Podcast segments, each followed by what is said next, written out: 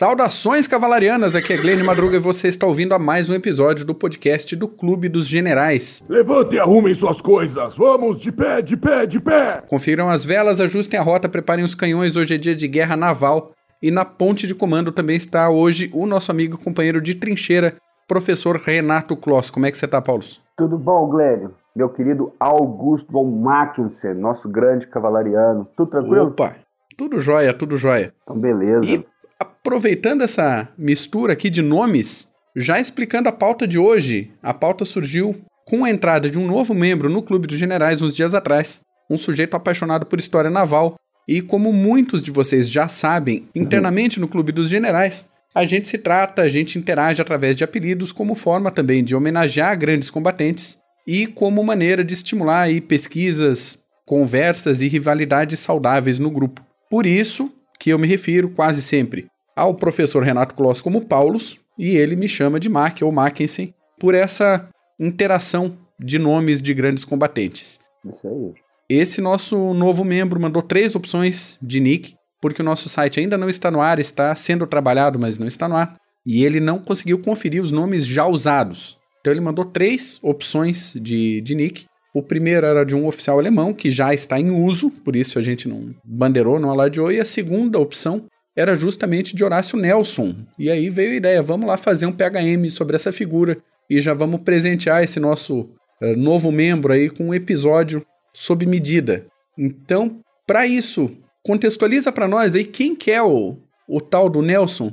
O tal do Nelson, Horácio Nelson. Esse cara é um herói para os ingleses, para a Grã-Bretanha, e o significado da figura dele é muito grande. É, por quê? Porque sua liderança foi imprescindível para o sucesso da grande estratégia britânica contra Napoleão e a defesa da ilha britânica, já que a vitória em Trafalgar, já no final, já quando ele, já dando um spoiler, quando ele, o, o fim da vida, é, a vitória sobre as frotas francesas e espanholas diminuiu muito as chances de Napoleão de invadir a ilha britânica. Uhum, uhum. Então, as ações dele tiveram muito êxito na defesa da ilha. E quem que foi Horácio Nelson? A gente vai falar sobre ele aí, vai citar algumas coisas aí, só que o cara era, o cara era foda, não adianta. O cara foi ao mar com 12 anos, já era é, fazia parte da Royal Navy com 12 anos, com 21 anos já era capitão e com seus 40 já era conhecido, já era conhecido em toda a Europa. Vai lembrar que ele era um, um, um astro naquela época na Grã-Bretanha. Era, era como se fosse um astro pop. E ele se preocupava muito com essa, essas aparências. Então é, é, é bem interessante essa parte de, do Horácio Nelson. Mas ele, falando rapidinho, ele participou da captura de Córcega, perdeu o braço na Batalha de Tenerife em 1797 e depois, no mesmo ano, derrotou os espanhóis no Cabo de São Vicente. Destruiu a frota francesa de Napoleão no Nilo, depois de eles terem vencido a Batalha das Pirâmides, enterrando todas as chances dos franceses de fazer um comércio direto com as Índias. Depois foi promovido a almirante em 1801, venceu a Batalha de Copenhagen, depois de ter a ordem de cessar fogo e ele ter continuado a luta e depois ele deu a desculpa falando que era o olho cego dele. Olha aí. Ah, mano. que bonito. Esse aí é esperto. meu olho, meu olho, meu olho, foi mal, foi mal. Mas, gente, só dando uma abordagem estratégica um pouco sobre Horácio Nelson, ele era um comandante que pregava uma forte disciplina e sobre uma forte disciplina e, e a ordens hierárquicas e sempre buscando oportunidades de tomar as a vantagem nas batalhas. Então, muitas pessoas afirmam que as táticas dele naquela época não eram nada demais, que eram táticas usadas é, nos confrontos navais já há alguns séculos. Que na verdade é aquela é, é, buscar romper a linha inimiga, né? provocando uma batalha de curta distância e, e, e, atacando o outro navio. Só que isso nós vamos ver que foi chamado até do toque de Nelson, ou Nelson Touch, que era algo que nós precisávamos citar aqui antes de passar um profile mais completo do Horácio Nelson, porque ele ajudou muito a Grã-Bretanha, e junto de outros, outras figuras, mas ele ajudou muito a Grã-Bretanha a transformar as táticas de guerra naval no século XVIII e XIX. Claro, junto de outras figuras importantes, como os almirantes John Jervis, Richard Howe. Só que o padrão das táticas navais naquela época era aquele engajamento naval com a linha fixa, uma linha padrão onde que quando se encontrasse o inimigo, eles não saíam dessa linha, mas eles apenas viravam bom bordo, este bordo, onde estava baterias de canhões e engajavam o inimigo naquela linha. E esse tipo de combate, esse tipo de táticas geravam pouca iniciativa e geravam geralmente batalhas indecisivas. Já Nelson, em contraste, já ele aplicando já esse Nelson Touch, contrastava muito, porque ele aplicava aquela tática de melé. A gente uhum. conhece melé como aquela tática de combate próximo, que se aproveita da confusão e do calor do momento para atingir a superioridade. Os britânicos faziam isso. Eles pregavam, os britânicos não, no caso Nelson, e depois os britânicos começaram a pregar isso depois dessas, desses combates navais da era napoleônica, que atacava, você atacava numa linha, mas depois você engajava um navio é, de combate próximo. E você fazia, os britânicos, no caso, faziam uso do, do forte poderio de fogo deles em relação aos inimigos para conseguirem a vantagem nesse momento. Uhum. Os tipos de ataque melee que a gente está falando, eles engajavam outro em combate próximo e era baseado, baseado também no poder da iniciativa e habilidades individuais de liderança, porque você precisa de uma, de uma boa tripulação para isso. E os britânicos tinham, porque os britânicos tinham muita experiência em relação, em contraste, por exemplo, com os franceses, que naquela época viviam geralmente com a sua marinha, a maioria, a sua frota é, é, no Mediterrâneo, nos portos, porque os britânicos com a sua marinha estavam cercando, que eram as táticas naquela época, a estratégia econômica daquela época era sufocar Napoleão. Então, esse tipo de estratégia que foi principalmente preconizada por Horácio Nelson ajudou muito a Grã-Bretanha a conquistar a hegemonia dos mares já no começo do século XIX. Então, Horácio Nelson, o cara foi, foi foda. O cara, ele foi um dos que mais contribuíram para a hegemonia da Grã-Bretanha, no, Grã-Bretanha nos mares e depois até para a hegemonia do Império Britânico. Então, esse Horácio Nelson está, está nos anais aí do, da história britânica. Quem for no Maritime Museum lá em Greenwich, em Londres, vai ver o, o, o diversos quadros, o, Horácio Nelson de cera, tá lá, tem tudo dele. É muito, a história dele é sensacional. Foi um astro pop, Mac, foi um astro pop da época. Pois é, e ainda mais pensando nisso, nessa virada tática dele, que tem esse, esses estudiosos que falam, ele não fazia nada diferente, mas não era fazer diferente, era o, como fazer, né? o como aplicar essas táticas clássicas numa situação onde ninguém mais fazia isso, né? E essa virada em cima do Napoleão foi o que permitiu a Inglaterra ser o grande império Exatamente. britânico do século XIX.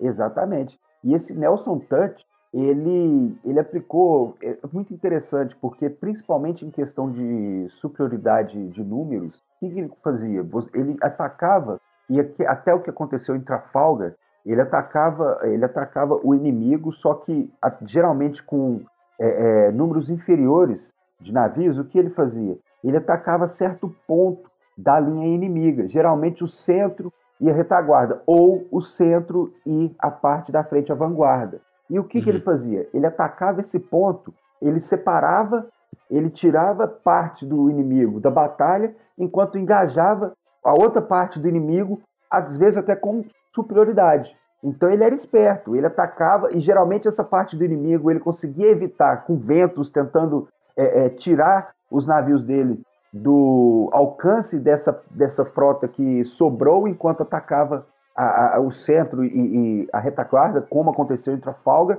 e depois, se a vanguarda não tinha fugido, ele atacava a vanguarda. Então, era uma tática sensacional. O cara era. Puta que pariu.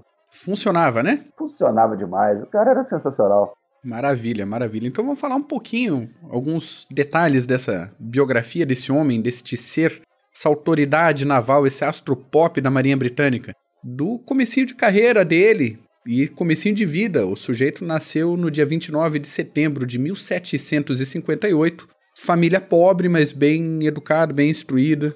Os caminhos da vida dele foram determinados muito pelo tio materno, o capitão Maurice Suckling, e a mãe faleceu quando ele tinha nove aninhos de idade. Então o tio carregou o moleque para o mar e ele oficialmente entrou na Royal Navy com 12 anos, como você falou na abertura, na função de aprendiz, que era a função mais básica da Marinha na época. Só que a carreira estava aberta, a estrela brilhou para o pequeno Nelson E o início dessa carreira no estuário do Tamisa aconteceu ali na, na própria Inglaterra e depois nas Índias Ocidentais, a saber, Caribe, Antilhas, Bahamas. Em 1773, houve uma expedição para o Ártico que não deu lá muito certo para a tripulação. O jovem Nelson defendeu o bote do aparente ataque de uma morsa e depois de um urso polar. Então, né, mesmo com pouca idade, ele já engajou um inimigo em potencial aí e ajudou a salvar a tripulação. Quatro anos depois, em 1777, foi aprovado nos exames para tenente e dois anos depois aprovado para o posto de capitão, tendo já ganho o comando de uma fragata. Olha aí, sensacional. Sensacional. sensacional. Ele, a, antes dos 20 anos, ele já tinha quase que rodado o mundo junto uhum. da Royal Navy. Interessante isso, como, como a experiência dele se expandiu de forma tão rápida. Né? Vê que em 79, 21 anos, aí ele já ganhou a missão de combater a frota espanhola na região da Nicarágua. Olha aí. Já não é impressionante o suficiente pelo que a gente comentou a, a, até agora. Somem isso ao fato de que o Nelson sofria terrivelmente de enjoo a bordo. Então, pô, como assim, né? E tava na marinha? Tava. Fazer o quê? Uma coisa não, não influencia na outra. O enjoo não, não, não atravessa o brilhantismo do jovem Nelson. Ele balanceava com o brilhantismo dele, como você é, disse. É. Algum problema tinha que ter, né? Mas pro final da vida ele era essa unanimidade, esse astro pop da, da estratégia naval, mas no iníciozinho da carreira a coisa era um pouco mais complicada. Em 1784, ele ganhou o comando do HMS Boreas em missões ainda pelo Caribe, para garantir aqueles interesses britânicos na região, que a gente conhece bem como é que funcionava essa, essa situação. E qual era o embasamento? Como que ele ia fazer isso? Garantindo a plena aplicação do Navigation Act. Esse Navigation Act era uma lei de 1651 que foi feita com a intenção de minar ali os interesses da Holanda. O objetivo era garantir que o comércio entre a Inglaterra e as colônias americanas funcionasse unicamente por navios ingleses ou coloniais e não por navios estrangeiros. Ok, mas qual era o problema? O problema é que o Nelsinho levou à risca isso daí e capturou pelo menos cinco navios americanos que tinham perdido a licença oficial para navegação comercial. não tem o alvará de funcionamento, não vai navegar, filhão. Não vai, não vai. Né? Não interessa. Em 1787, ele foi chamado de volta para Inglaterra e ficou pistola, ficou putaço por não ter outra missão agendada. Mais do que isso, o Almirantado estava tão puto com ele que cortou o pagamento do Nelsinho pela metade e deixou ele na geladeira. Foi necessário mais seis anos para que ele ganhasse comando de outro navio. Aham, então, pelo menos um, uns deslizes aí. É, aham, levou uma puxadinha de orelha, mas ele é, foi, foi muito intenso no cumprimento do dever, vamos dizer assim. Isso. Uh, outra coisa que você puxou na introdução é esse negócio do, dos problemas físicos que ele foi ganhando com o tempo. É comum a gente ver em alguns retratos aí que falta um braço no almirante, mas é mais complicado de identificar o problema do olho. O olho foi esse ferimento durante a missão no Mediterrâneo, combatendo os franceses aí. Ele estava sob serviço do Lord Hood, que tinha mudado a localização da base naval deles após a queda de, de Toulon. E o Nelson e sua tropa estavam dando suporte à captura de Calvi e de Bastia, quando, entre uma explosão e outra, estilhaços atingiram o rosto e danificou aí o, o equipamento visual do, do Nelson. O braço foi amputado depois do ataque a Tenerife, ali da batalha do Cabo São Vicente. O ombro dele foi atingido por um tiro de mosquete e a amputação foi feita no secão, sem anestesia. Bruto. E, é, é, é o que tinha para a época, né? Aí uma parte um pouco mais pessoal do Nelson. Durante o primeiro comando do Nelson, o nosso almirante cortejou e casou com uma jovem viúva, uma doce menina chamada Frances Nisbet. Dez anos de casamento depois, o Nelson encontrou uma tal Emma Hamilton em Nápoles, mas a Emma era casada com um sujeito chamado Sir William Hamilton, e aparentemente nem o Nelson nem a Emma eram ciumentos, então a coisa aconteceu ali. Bom para os quatro. Exato, pois é praticamente todo mundo sabia do caso, todo mundo falava do caso, todo mundo criticava o caso. O Nelson não dava a menor bola e ainda por cima ele mandou pendurar um retrato da Emma no HMS Victory. É, acabou realizando-se uma cerimônia de casamento entre o Nelson e a Emma, trocaram alianças, aquele negócio todo, mesmo ele ainda sendo casado com a Frances Nisbet. A gente comentou que o Nelsinho tinha problemas de enjoo, mas a gente não chegou a comentar um outro probleminha, que era problema para dormir enquanto ele estava no mar. Para contornar isso, ele tinha uma cadeira especial, toda ergonômica, toda encaixada, para que os cochilos dele pudessem ser aproveitados lá mesmo, na cabine principal, durante as operações, durante as patrulhas, durante as, as operações de guerra. Puxando um pouquinho de Trafalgar, a maior parte da ação durante a Batalha de Trafalgar foi concentrada perto do navio do próprio Nelson. Então, apesar dos constantes alertas, ele resolveu entrar em combate com o uniforme completo e, evidentemente, virou alvo preferencial de qualquer um que tinha arma de fogo. Um atirador francês a bordo do Redoutable, ou qualquer que seja a pronúncia desse navio em francês, acertou a pontaria, compensou o balanço dos navios, o vento e mandou a pelota certeira ao encontro do alvo. O projétil atingiu o ombro e o peito do Nelson e ele foi imediatamente colocado sob os cuidados do cirurgião de bordo, que não era lá grande coisa também, e ele abandonou o comando das tropas do seu navio 30 minutos antes do final da batalha e foi se juntar ao criador porque deu para ele, né? É, mas vale lembrar que ele, é, é, como você falou, Mac, que a, maioria, a maior parte dos combates se aconteceram perto do, do navio do, do Horácio Nelson, ele se colocava muito em perigo, porque ele que liderava, geralmente, ele se colocava à testa das tropas, da tripulação e do ataque. Então ele sempre, né, que, olha, perdeu a visão de um olho, perdeu um braço. Isso é uma prova de que ele se colocava muito em perigo porque ele liderava a tripulação já no combate de atacar o navio é, é, é, e adversário, porque muitas vezes o, o, os britânicos atacavam mesmo o navio. Ele, ele, eles pulavam e, ataca, e tomavam de assalto o navio inimigo. E ele ia junto. Tática de abordagem, né? Isso, e ele ia junto. E muitas vezes liderando. Então ele se colocava muito em perigo. E dessa vez o, o, o, o sniper francês acertou um tiro que aí não deu para ele. Pois é. Bom, episódio mais curtinho hoje. Praticamente um episódio para dar as boas-vindas pro nosso membro aí do, do Clube dos Generais. É aí.